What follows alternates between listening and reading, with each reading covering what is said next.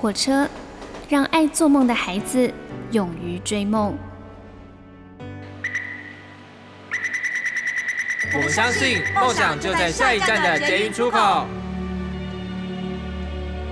每一班列车都装载了许多人的故事，关于成长的，关于爱恋的，关于亲情的。欢迎搭乘张曼娟的幸福号列车，列车长张曼娟和您一同分享幸福的时刻。人生有很多努力存活的理由，而在这么多的理由之中，我想爱是一个最坚定而最大无畏的理由了。你所搭乘的是第一个小时的幸福号列车，我是列车长张曼娟。我们现在听到的是陈淑桦所演唱的《爱是唯一理由》。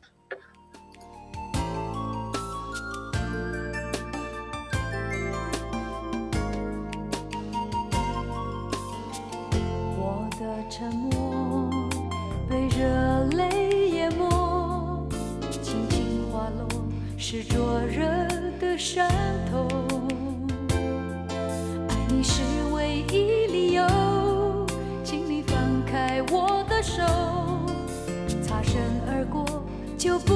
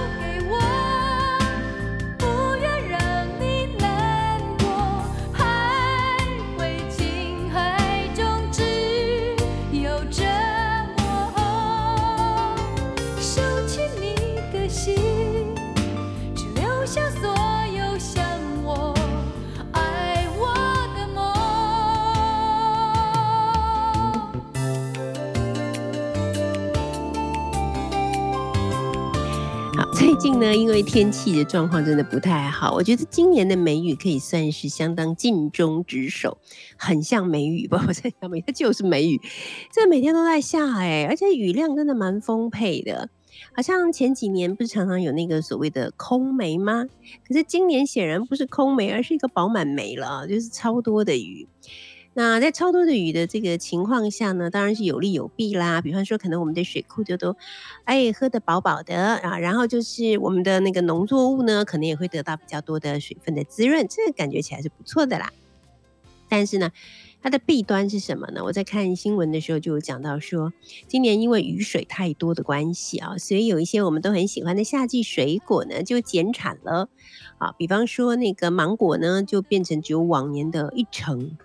然后荔枝呢，只有往年的两成，啊，所以当然它的价格也会变得很高啊。然后要要看到或是吃到呢，可能也不是那么的容易啊。好，但是呢，在这个雨水很多的情况之中呢，就是过了小满呢，我们就呃看到了一个大家都传啊，我想你可能有看到，就刘德华不是有一个广告嘛，汽车的广告啊，他就是用小满来作为一个文案哦。那时候我在看这个文案的时候，我的心里就是真的是由衷的赞叹，就说这样的文案哈、配上老大娃这样子的天王啊、太搭了。然后他大概的意思就是说，我们的二十四节气里面呢，有小暑有大暑啊，有小寒有大寒，但是呢，有小满却没有大满哈。所以他的意思就是说，小满就是一种。最理想的状态就是有一点满，但还没有到很满啊。所以他说，人生就应该像小满一样哈，就常常觉得很、很、很满，对自己的生活觉得是满意的，但同时又可以不知足。就是你，你不要觉得说，哦，我自己现在已经很厉害了哈，我我已经是最了不起 top one 了，就是你还是有很多的空间，还是可以去追求的。但是觉得说，对啊，以刘德华这样的身份，如果你本来人生你就是一个很平凡的人，很平庸的人，你讲这样子的话，真的没有什么说服力。可是由刘德华来讲，就会觉得哇，我真的超有说服力的。可是我们才看到了这个影片，我大概有三四个呃不同的朋友，还连包括在美国的朋友都传给我说，这影片真的太赞了。一天吧，好像只有一天吧，马上就有新的新闻出现，就是说这个广告的文案是剽窃了某一个在大陆的网红，其实是他所写的。当然后来像滚雪球一样越滚越大啊，然后就说其实他也不是原创，他可能也是用了什么什么人的，然后那个什么什么人可能也是不是原创啊。反正总而言之，我觉得这样的事情发生在中国是一点都不令人惊奇的，因为他们本来就是一个非常擅长于剽窃、盗用、侵害版权。而毫不自知的一个 地方，真的所谓的不自知，不是他们不知道有这些的限制，或者是有这些的侵权的行为，而是他们无所谓啊。我从很多年前在中国大陆授权出版的时候，我就发现有这样的状况。早在我还没有正式授权之前呢，就已经有了一些我的书在那里出版嘛。那后来当然就是。呃，有正式授权，但你正式授权之后，并不能因此就消弭了这个版权哈的问题。我记得我那时候就是有的时候会有一些大陆的读者，他们会辗转的把把他们要写给我的信寄到学校，因为那个时候我在东吴大学嘛，里头就会附，比方说他们大陆一个非常有名的一个呃文学杂志哈，里面就有刊登了我的作品，当然那个是我的没错，而且是我已经发表的作品这样。然后呢，我就在想说，可是我从来没有投过稿子去那里呀，而且那里的编辑也从来没有跟我联络过呀，他也没有问过我说可不可以转载呀，什么都没有，怎么就这样刊登了呢？后来我才发现，有越来越多的人出现，告诉我才发现说，原来那个杂志是长期把我当成专栏，就是长期的在刊登我的各种作品这样子。好，后来有一次，某一次，在一个很特别的文学场合，我也不知道为什么，就反正我就竟然就遇见了他们的，不知道是主编还是总编辑，就有一个作家很好心把我引荐说，哎，你看，就是他，他就是张曼娟呢，你们不是常常登他的作品吗？他本人就在这里，这样子，是不是很尴尬？你知道吗？我不知道他有没有很尴尬，但是我真的超尴尬的。然后我想说，我在尴尬什么？我在替他尴尬呀。然后我就跟他说。啊，我听说你们常常刊登我的作品，他就哎，是是是啊，张老师您的作品写的特别好，非常受我们读者的广大欢迎，哎，是是是，所以我们就是就是一直都有在呃呃转载您的作品这样，然后我就说，可是你们没有问过我的意见哈，也没有寄过什么转载的同意书给我，好。哦哦哦，是这样是这样啊，因因因为之前我们不知道要去哪里找您，所以我们也不知道这些东西要寄到哪里去。不过您不用担心，哎，从您登出登出第一篇作品到现在，您的那版税、那么稿费啊，稿费我全帮您存着呢啊。那您就您就告诉我，下一次您来大陆的时候，您来找我啊，您来找我，我一定把这个您的稿费通通都结给您。你觉得我会去找他吗？当然不会啊！我干嘛去找他？这一听就是在糊弄我嘛！我干嘛去找他？对不对？还有各式各样奇怪的事情，比方说，就有某个大陆的出版社呢，他就出了一本张曼娟的散文选，那里面的散文还真的都是我的散文，可是我根本不知道我有这样的一本散文选，好，就是他们自己就出了我的一个散文选，好，比方说他叫四川文学出版社，好，其实不是了，我忘记他的名字了，就对了。然后那个时候我还有作家经济嘛，好，然后我的那个作家经济就打电话到这个所谓的四川文学出版社去，问他们说。啊，你们有张曼娟老师的授权吗？你们为什么会出张曼娟老师的散文选呢？据说了哈，那个四川文学出版社非常之震惊，他说什么？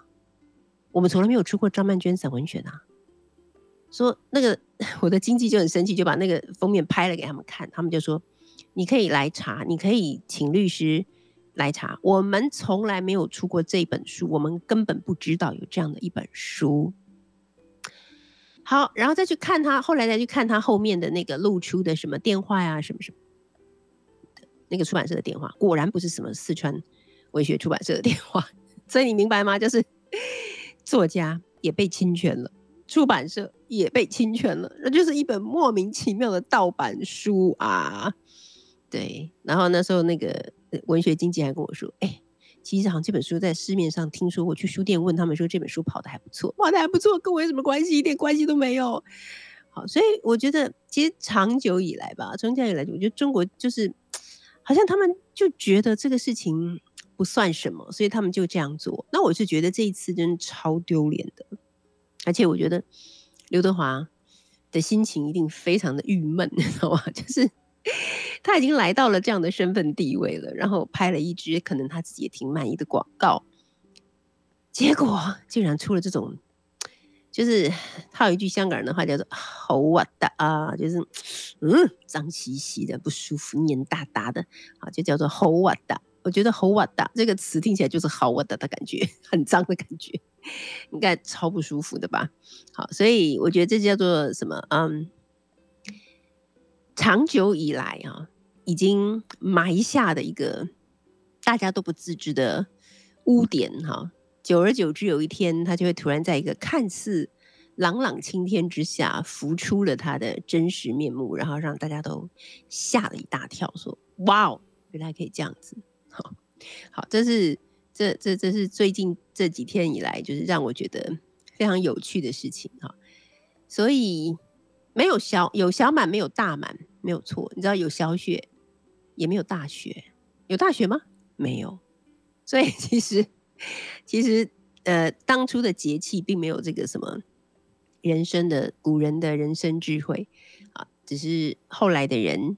呃加以附会而已。其实说穿了，人生好多的所谓道理啊、哲理呀、启示啊，也都是附会的结果，也都是出于人们的想象而已哈。对。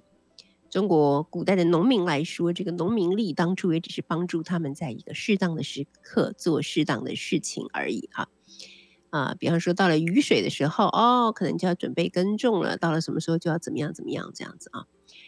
但是现在因为人们加上了很多很诗意的，或者赋予一些很商业的，就就让它又有了不同的面貌。比方说，我印象最深刻就是去日本旅行的时候，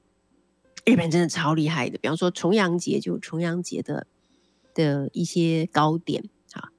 然后清明有清明的糕点啊，然后就是很多不同的季节，什么他们都会出一些跟这个节气相关的糕点，来促进买气啊。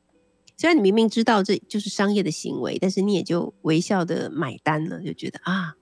好棒啊！我在小满这一天喝个茶，配个小满的点心，感觉真是小满啊，有没有？这就是。这就是我们现代人所需要的一种诗意的情调哈。好的，我们现在来听听这首歌，这是罗大佑所演唱的《童年》。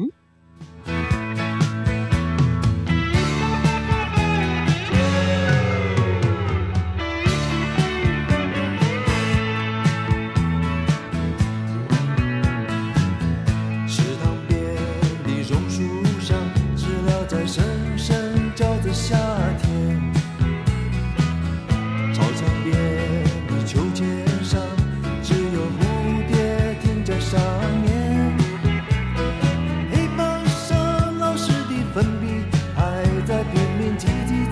写个不停，等待着下课，等待着放学，等待游戏的童年。福利社里连什么都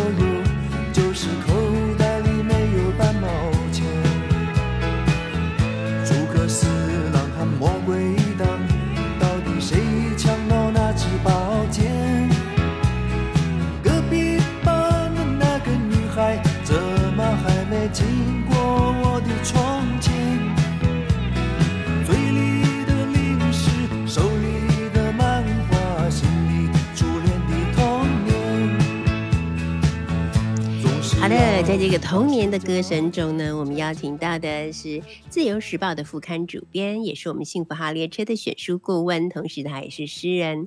好，那就是大家都很熟悉的孙子平。子平好，安全老师好，各位听众朋友大家好。对，我想你一定知道为什么我们的气质巴丁选了《童年》这样的一首歌来作为今天我们要来选书的这个主题曲，对不对？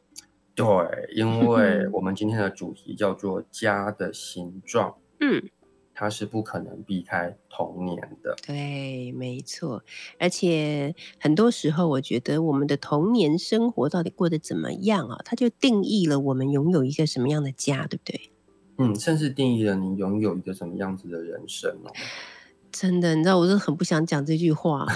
可是其实是真的，真的童年的效应是比我们想象中更为长久的。对，没错。好的，我我现在有时候想想说，我们的小朋友，我们这一代的小孩啊，他们的童年印象就都是戴着口罩的，所以就是据说有家长跟小朋友一起看电影，看到中间小朋友突然问说：“爸爸，他们为什么都不戴口罩？” 很感伤吧？对，这对白太哀伤了。对啊，很感伤。可是真的是这样。有一次我送我们家小朋友去幼稚园上学，对，然后到了门口的时候，他非常的慌张。嗯，我想，哎，他的慌张什么？他不是到了那个学校了吗？对啊，他在找他的口罩，因为他在车上的时候，他把口罩拿下来放在口袋。嗯，可他进门的时候，老师规定他要戴口罩才能进去。对，所以他非常的慌张。这已经变成他们的必备的一些用具，人生的必备的配备，对不对？没有就不行，就不能过日子了呀。不知道他三。三十年后 回想起此刻，到底是抱怎样的心情？真的好，我们今天要来谈的是家的形状嘛。那子平又帮我们选了三本书，第一本登场是由宝瓶所出版的。这个作者呢，我以前的对他的名字感到不是很熟悉，但是我发现他其实得了好几次的文学奖，而且是一个很会写作的人。他的名字叫做林凯伦，这本书叫做《胃》，就是虚伪的胃哈，《胃鱼饭指南》。就是假的鱼贩指南，鱼贩就是卖鱼的人的指南。对，就老师刚刚有说了，其实如果有在关心台湾文学环境的读者，应该会发现哇，有一个就是横空出世的名字叫做林凯伦，他在最近几年就是得了很多奖金很高的文学奖，是，然后他也确实写出了很精彩的作品。可是这时候他交出了他的第一本书就。很令人意外的，居然不是那一些文学奖的得奖作品。通常应该会是得了很多文学奖之后，他会把他的作品结集出版嘛。嗯，但他并没有这样做，他出了一本散文集。那这本散文集其实早于他那些得奖的小说，可以说是他花了。或许是三十年在准备这本书，也不为过吧。因为这个书写的其实就是他自己的人生。就是刚刚老师有说到，他的书名叫做《喂鱼饭指南》。嗯，那刚刚我也跟老师聊到，就说，哎，为什么取这样子的一个书名呢？他就是他他的本业真的就是一个卖鱼的人。对，所以他是货真价实的鱼贩。嗯，可为什么要叫伪伪装哈，或者虚伪喂鱼饭指南呢？我我觉得有两个原因，第一个原因是因为啊，就是说鱼贩指南好像是在教你如何第一次当鱼贩就上手，对他并不是要他他也当然谈了一些就是当鱼贩的一些细节，但他并不是认真要教你如何成为一个鱼贩。对，那第二个喂鱼贩指南，我认为那个喂的鱼贩其实真的是就是他不是一个真的鱼贩，那个不是真的鱼贩。说的是他不是真心想要当鱼贩，那他为什么会走上当鱼贩这条路呢？就跟家的形状有关系。对对，其实他是呃，他们家是三代卖鱼哦，等于是从阿公开始就是呃在市场卖鱼。嗯，那所以爸爸其实也啊，就是接着那个爷爷的工作，就去做卖鱼的工作，其实收入非常好。在书里面的写法是一个月可以有十万块的收入。嗯，其实比现在台湾大多数的工作的收入都还要好。对，可是他们是成长在，就等于是呃，林凯伦是一九八六年出生的，他成长的阶段其实有一点像是台湾，就是。台湾前烟角木的那个阶段，没错，对，所以呢，就是我有钱，我还要更有钱。嗯，那其实父亲很有生意头脑，所以他在那时候就搭上了开泡沫红茶店的风潮。啊，那时候泡沫红茶店真的是非常的夯，有多少人都在里面谈生意啦、聊股票啦、相亲啦，不啦不啦。对，所以呢，年纪小小的林凯伦就问他的父亲说。那你你你卖鱼一个月可以赚十万块的话，你去开那些泡沫红茶店，你一个月可以赚多少钱啊？然后父亲就说可以赚七十万。七十万，哎，当年的七十万呢？对，所以这是一个如何叱咤风云的父亲，我觉得是啊，没错。但是万万没有想到，就是父亲在这样子的过程当中，也许他有某一些。呃，我不知道人是不是在这样的状况下，他会觉得赚钱真的很容易，嗯，所以我要得到更多的钱，对，然后父亲就开始进去赌博，嗯，然后所以就不仅把所有的碰碰茶店都赌的倒光了，是，然后还背负了就是一笔非常非常大的债务，债务，对，那所以因为这样子的关系，家里面就在帮父亲还钱，所以这一个其实年纪还很小的孩子。就林凯伦本人，他其实也就跟着就是爷爷都要到市场里面去卖鱼啊。那根据他的写法，就是其实从从小他就跟着去市场，国中的时候他也跟着去市场去学杀鱼啊等等的。后来他为了因为要能够帮家里面卖鱼，所以他就去读了一个五专，但是也是离家比较近的五专，也是希望可以帮家里面卖鱼。可是他心里面，因为他是伪鱼贩嘛，他并不是 真心想要当鱼贩，其实他有他自己想要去做的其他的事情，所以后来他就考上了一个台北的大学，就真的离开家里面了。可是爷爷就说：“啊，我们周末人手不够，可以周末回来帮忙卖鱼吗？” 每个礼拜从台北回去台中卖鱼，好像也不是办法，所以他就又休学，又还是继续在帮家里面卖鱼。嗯，乃至于到最后，他用五专的学历考上了交大的研究所，对，就还是没有能逃过，就是必须回家里面帮忙卖鱼的命运，因为父亲一次又一次的。他爸爸还在继续读哦，我觉得这真的是，哎，我一直我我发现我们的文学，就是最近的这些文学里面有好多都是爸爸在读，爸爸不务正业，爸爸败家子，然后把全家人弄得很惨，嗯，就是刚好就是他们这差不多就是他们这一代的的作家的的那个自述，就是自传里面都会写到这个部分。我真的好想做一个调查，就是到底多少在这个这个世代的孩子，到底有多少的父亲，就是一生都在赌。把整个家都赌烂了，赌没了，然后拖累孩子。嗯，我觉得好多哦，还是他们的孩子都变成文学创作者，所以有可能真的就是那是一个台湾经济起飞，然后钱来的太容易，以至于人就是迷失在里面的一个世代吧。嗯嗯，是有可能，有可能。对，那所以我觉得很珍贵的事情是，好吧，他没有办法，因为他的人生是如此，所以他必须到市场里面来卖鱼。嗯，可是很珍贵的事就是，正因为他到市场来卖鱼，结果我们终于有机会可以知道在鱼市场里面的人生。我们不是透过记者去报道，对，去采访，是一个从小在那里生长，知道那个环境的一切的人，而且他有写作能力，他用他的观察来说出他看到的这一个我觉得非常特别的世界。嗯嗯，要不然我们以前都是，比方说透过电视的报道说，哦，一大早的时候大家在那边标鱼是什么样子啊，然后他们在菜市场里面卖鱼，跟顾客之间呢，还有跟其他的这些同行之间是怎么样的？但是我们只是透过那个荧幕在看，但是我觉得经由作家去写，才真正让我们有一种身临其境的感觉。而且我觉得宝平是很有心的，之前出做工的人嘛，嗯，然后现在出这个喂鱼饭指南，哈，都让我们看到了一个。不同的世界，待会儿再聊。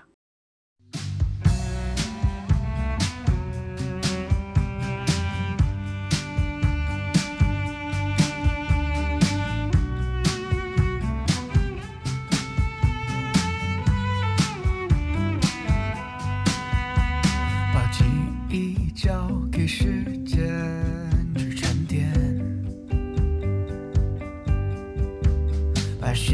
间交给时。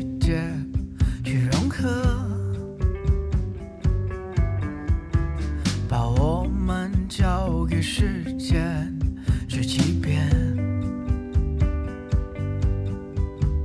把我们交给时间去太悬。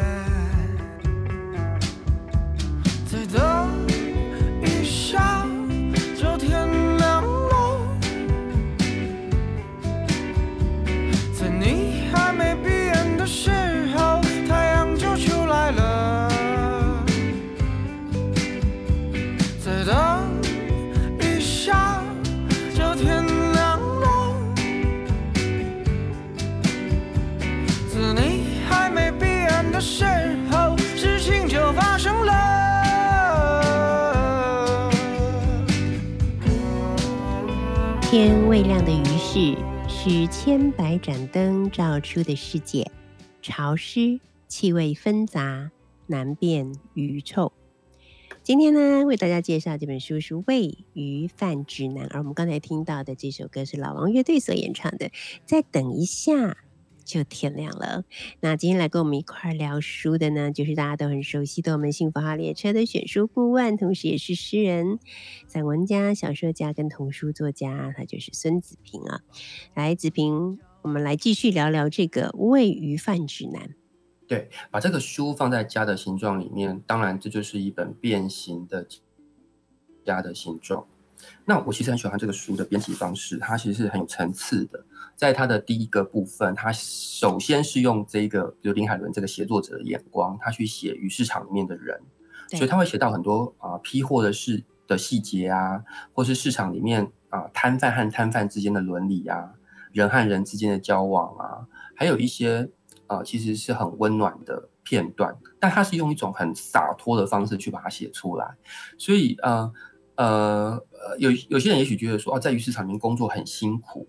那可是林凯伦根据他自己的实地观察，他觉得其实他们活得很快乐，嗯比我们大多数人都还要快乐。嗯嗯 然后另外他也会去写，就是去市场买鱼的人，然后每一个人可能有一些奇怪的小癖好，比如说有些人可能每次买鱼都要切掉鱼头啊等等的。所以呢，作为一个卖鱼的人，他其实也在，因为他是小说家嘛，所以他也在观察这些买鱼的人。对，然后我觉得它里面有一个很可爱的说法，就是他其实会好想去这些买鱼的人家里吃晚餐，他会好想知道，就是说他们买回来这些鱼，这些鱼是怎么呈现在他们的晚餐餐桌上面。嗯就我觉得会说出这样子的话的人，其实是啊、呃非常善良的人。嗯，他对于这个世界其实是有一个温暖跟跟啊、呃有爱的的想象有热。情的，对嗯对，可是其实呃，这样子的一个写作者，我觉得他经历过非常多嗯残忍的部分。就这些残忍的事情，其实并没有伤害他，就还是是保有让他保有他心里面那个很温暖的部分。那残忍的部分，比方说什么？比方说像呃，如果你慢慢读这个书，读到后面，他去写三代鱼贩的故事的时候，他会写到，就是自己的阿公年纪很大了，然后就在那个加护病房里面，被很多那个维生的管线缠绕着。嗯他说他觉得很像是在鱼贩上面，为了让那个鱼看起来还是活的，他们就会用去线把那个鱼拱起来。嗯其实那个鱼已经就是半死不活了，可是卖的人会呃买的人会以为它还是活的的，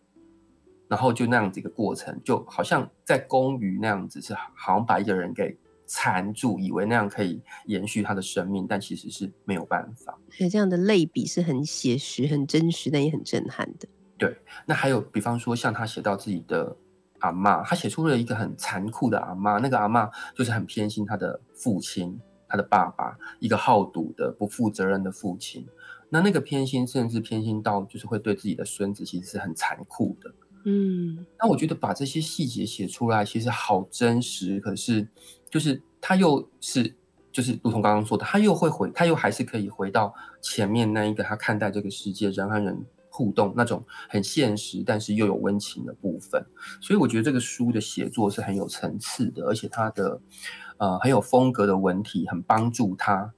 让读的人可以读这个书的时候，好像如临现场。就是而且大家对这，个而且我看到他之前就是描写他的所谓前半生吧，就是在他的原生家庭里面所受的那些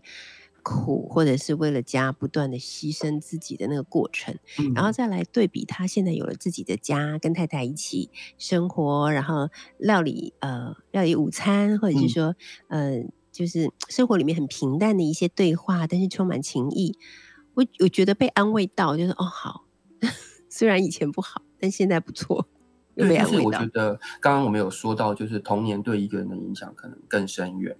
可就如同老师这几年常常在提醒我们的，其实我们是有能力可以帮助自己，跟不管是跟自己和解，或是跟家庭和解，我们是用自己的方式是可以走出来的。对啊，没错，所以就是读完觉得会还是很充满希望的，虽然有那么多的坎坷跟不幸，但是还是很有希望的哈。好啦，我们来进行今天的第二本书。今天第二本书是时报所出版的，作者是陈柏玉，这本书叫做《科学家》。对，它是一个很奇怪的书哦。如果你在书店买到这个书，它除了装帧非常美之外，它长得很奇怪。有多奇怪呢？一来它非常的巨大啊，它比一般的书的开本都还要巨大；二来它分成啊、就是两本，嗯它的上面一本叫盖波片，下面一本叫做载波片。就如果你用那个望远啊、就是实啊显微镜，你要看的时候，上面那一层叫做就是盖波片嘛，下面那一层是载波片，所以它用了这样的形式去呈现它的新的这本书嗯《科学家》那相对于刚刚啊、呃我们介绍这个林凯伦哦，我觉得林凯伦的写作就是那种很有事情的写作，他人生发生嗯太多事情了，所以他有太多故事可以说。那陈柏宇的魅力就在于他其实是没有事情的写作，就是他是一个怎么样的长大呢？他是在一个呃呃两个爸爸妈妈都是老师的家庭，然后住在台北的首善之区民生社区里面，然后一路读了第一志愿建中，然后考上政大，然后写出非常好的作品，然后才华震撼了很多人这样的作品，然后长得又干净又漂亮这样的一个男孩子，好完美哦，感觉。对，那可是那这样子，他要怎么呈现他的写作呢？啊，我认为他其实是一个类似像星象的写作，就是在嗯就是其实是没有事情发生的，嗯可是这个人他必须把他脑中所发生的风景，去用文字呈现出来给你。嗯，所以如果去读就是盖波片这一个，他聚焦来写他自己成长过程当中家庭的这些事情，其实都是好小的事情。比方说去写他小时候就去学钢琴，他钢琴弹得很好，现在还在就是合唱团里面帮忙做钢琴的啊、呃伴奏，或者是就去写家里面的一个小小的合适，或者就是写妈妈还在睡觉，要去叫妈妈起床。嗯类似像这样子，真的是非常细微的小的事情，或者最大的事件，可能就是奶奶过世了吧，嗯然后就去写奶奶过世了之后，奶奶留下来的一缸啊、腌好的美酒，每一次去喝那个美酒，去想到跟奶奶之间的一些细节等等，就说出。他的这些事件其实都是可以，如果你只是要叙事的话，他都可以用非常短的字数就把这个事件交代完了。可是对陈柏宇来说，他去解释这一切，或他去重述这一切，他所要的从来并不是只是把他发生的事情再讲一遍，嗯而是是在发生这一些事情的时候，一个人他的身体感官所能承受到的一切，他都用他那个像诗一样的文字去把它表达出来。所以我觉得读他的这一个呃散文的乐趣，其实并不是在于就是我读到说哇是像林凯伦这样子是有好多好丰富的故事要告诉我们，就是不是的，反正是有一个人他怎么去表达他的思想或者思考或者是感觉与感受。那他在这个科学家这个书里面，他有一个很有趣的发明，就是他呃，就是过去我们去想象一个人他出版散文集，多半就是只是叙事的散文，或者是记述自己童年的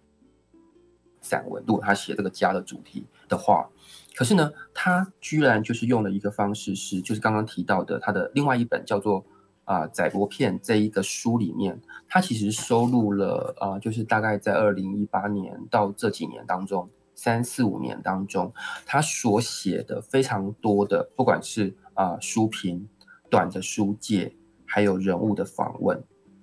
那呃，我觉得陈柏宇非常有趣的事情是，当他去写不管是书评，或是书介，或是人物的访问，他都跟呃我们一般所能常见到的那一些载体不太一样。他好像是自己重新发明的这些东西，就他重新定义了什么是书评，嗯重新定义了什么是书界，以及他重新定义了什么是访问。那以访问这件事情来讲，就是因为我自己也做过很多很多访问嘛，那我会觉得就是说做人物访问其实有有会有分成两种，一种是就是我作为一个访问者，我要服务我的访问对象，所以我要尽可能让访问对象所说的话。就是是啊，能够啊准确具体的表达出来，在这篇访问稿里面，你可以去读到这个受访者的思想。嗯但是有另外一种啊访问者，他是会要表现自己多于服务受访者，嗯所以他的访问稿里面，他会有很多其实是你你你觉得他是要照理来说，主角应该是那个受访者嘛，对，但是他自我的表现其实是多于那个受访者的表现。嗯哼可我觉得在陈柏宇的这个访问稿里面，他出现了第三种状况，就是他其实当然是一种啊、呃把访问稿当成创作的形式来写，可是他又确实是想要去服务受访者，但是他服务的方式并不是只是把对方的话语给抄录下来，嗯或整理下来，或透过逐字稿的整理去再现受访者如何说了这些话，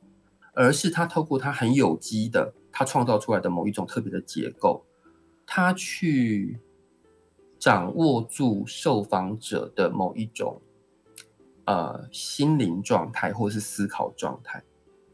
所以它其实并不是一个很容易读的访问稿。可是如果你读这个访问稿的时候，你一方面既可以把它当成他的创作来读，一方面又可以透过他的这个造型奇怪的桥梁，抵达了那一个受访访问者的嗯不不不寻常的状态，就是并不是只是他嗯透过说话想要被了解的那个状态，可能还包括嗯其他的一个部分。OK，好的。今天呢，我们跟子平一块聊的主题是家的形状哈。我们介绍了三本书，待会儿再继续聊。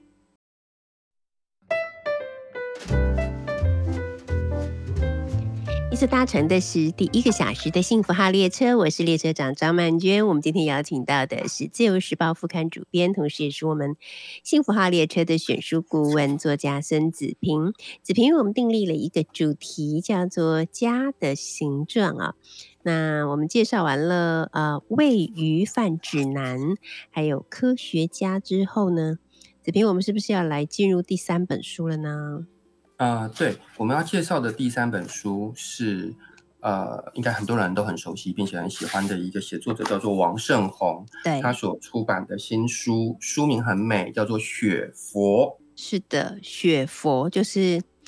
用雪所呃堆砌成的一座佛，但是在阳光下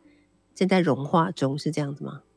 对，或者不会融化，我也不知道哎、嗯总之，它就是一个，我脑中常会想起一个画面，就是有一次我去一个呃日本的一个温泉乡吧，然后他走到他那个温泉口的时候，他沿途就有很多地藏王菩萨。嗯，那如果冬天很冷下雪的时候，那那些雪就会堆积在那些地藏王菩萨的身上、身上头上。嗯对，但我当我想起雪佛这个书名的时候，我脑中就马上想起那个画面。嗯嗯，好的，这也是一本散文集，但是它的呃，我觉得它的内容其实非常的丰富，对不对？子平介绍一下。对，它是一本散文集啊，就呃回应到就是我们今天的主题叫做家的形状嘛。那其实家的形状真的是呃什么千千千百种，对，千百种，每个人家都有一嗯个自己的家的形状。比比方说，像刚刚呃科学家里面家的形状，虽然看起来他是在一个很稳固的家庭里面，可是根据他自己的说法，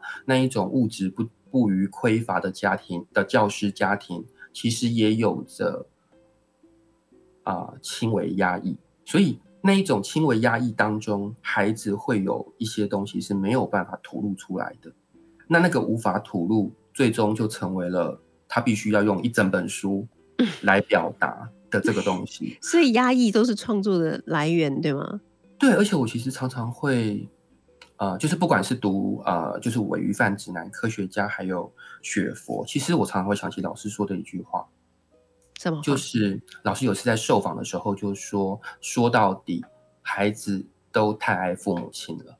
啊，我有说过，对，对他们不舍得父母亲失望，是啊，所以他们就会勉强自己。对，对，所以其实真的就是我们会在这里面读到很多东西，其实说穿了就是孩子太爱父母亲。嗯，好，那所以呢，如果呃，就是大家过去有读盛红的散文，应该会很熟悉，他其实有一本真正专门在写童年的书，叫做《大风吹》。那可是为什么不是用大风吹来解释家的形状，而是用雪佛来解释家的形状呢？是因为我觉得一个人在他的成长过程当中，他的家其实也是移动的。嗯，他他会有一个原生家庭的形状，可是他会有一个需要自己去打造出来的新的家庭的形状。那这个新的家庭的形状，在《尾鱼饭指南》里面，就是他真的就带着他自己的啊、太太跟小孩，他搬离了原生家庭。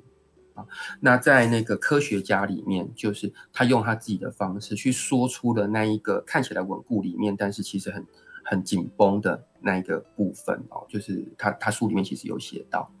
那在雪佛里面，我认为是呃一个人，其实在台湾应该是有蛮多人是这样子的、像王胜宏一样，比方我自己也是，就我们十八岁的时候，我们离开了自己的原生家庭，我们到了台北或到了另外一个异乡去，然后那时候你其实是开始要真正去就是跟这个世界接触，你那时候只有可能只会有一个人，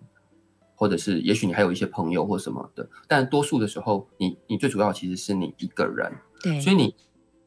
一个人跟任何世界其他的交逢，就会成为你新的家的形状。那比方说在雪佛这里面，他的写他写到的是，他就从啊彰化来到了永和。住在一个顶楼加盖的那个小房间里面，这个小房间原本是比他还要早来到台北的哥哥在住的，对，哥哥就让给他住，去住了另外一个地方，所以呃，这个时候就是一种很临时的被加盖起来的家的形状。嗯，那之后呢，他就是啊参与重考啊，然后在补习班有认识啊一些朋友啊，但是那时候就是刚好刚好是六四天安门事件发生的时候，所以在啊。一种大时代的啊压抑跟个人就是面临联考这种压制之下，我觉得那个身体心灵状况都是非比寻常的紧绷的的。那他顺利考上了大学，在宿舍里面会遇到一群新的朋友，或是后来你到外面去租房子，他又遇到了一群很很特别、很精彩的人等等。这时候家的形状又有一个新的模样了。对不对？就是你已经不再只是原生家庭的那个时候啊，就是跟家人的互动、跟父母亲的互动、跟你的兄弟姐妹的互动，你会有一群跟你同年龄的人，而这些人他们也都是在一个就是青春，然后正要已经跨入成人的世界，然后对他们都是一群呃很特别的呃可能有不同的艺术天分的人，他就去记录下了跟这些人之间的互动，接着他又就是跨入了职场。其实跨入职场